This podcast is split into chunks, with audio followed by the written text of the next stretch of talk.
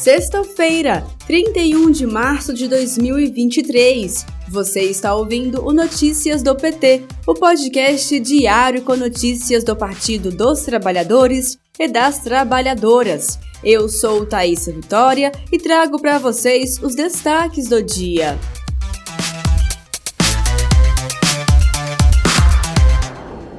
Nesta manhã, o presidente Lula teve dois compromissos. O primeiro foi com o ministro-chefe da Secretaria-Geral da Presidência, Márcio Macedo, e o ministro da Secretaria de Relações Institucionais, Alexandre Padilha. Depois, se encontrou com o advogado-geral da União, Jorge Messias. À tarde, Lula se reúne com o ministro da Casa Civil, Rui Costa.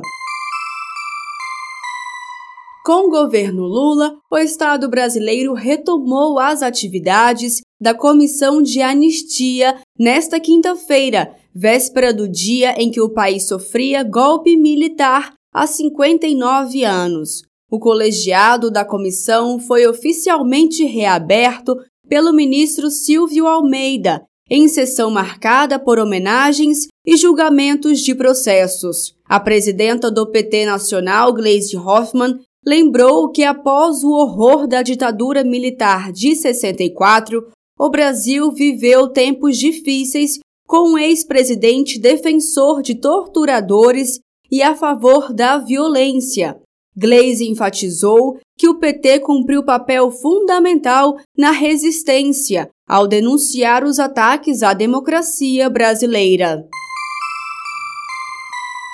O Copom, Comitê de Política Monetária, age politicamente e ameaça a credibilidade do Banco Central, advertiu o economista André Roncaglia em artigo no jornal Folha de São Paulo. Segundo o economista, o Copom, ao se pronunciar e atuar contra as propostas do governo Lula, atua como um partido político clandestino.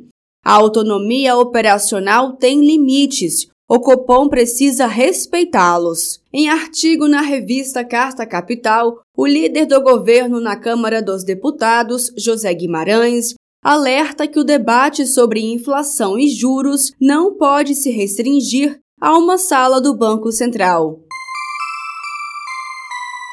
Bolsonaro é um inimigo da democracia, afirmou o deputado federal Gilmar Tato, do PT de São Paulo, ao falar sobre a volta do ex-presidente a Brasília. Tato destaca em artigo que a trajetória política de Bolsonaro é marcada pela falta de seriedade, respeito e compromisso com as instituições, em especial com a imprensa. Além disso, Tato frisou os permanentes ataques às instituições democráticas realizados por Bolsonaro. Leia o artigo completo no site pt.org.br.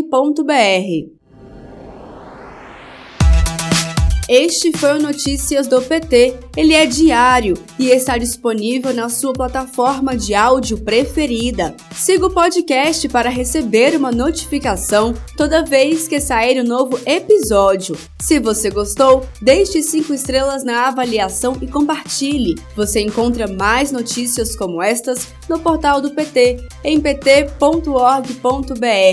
Muito obrigada pela sua companhia. Bom fim de semana. Até segunda-feira.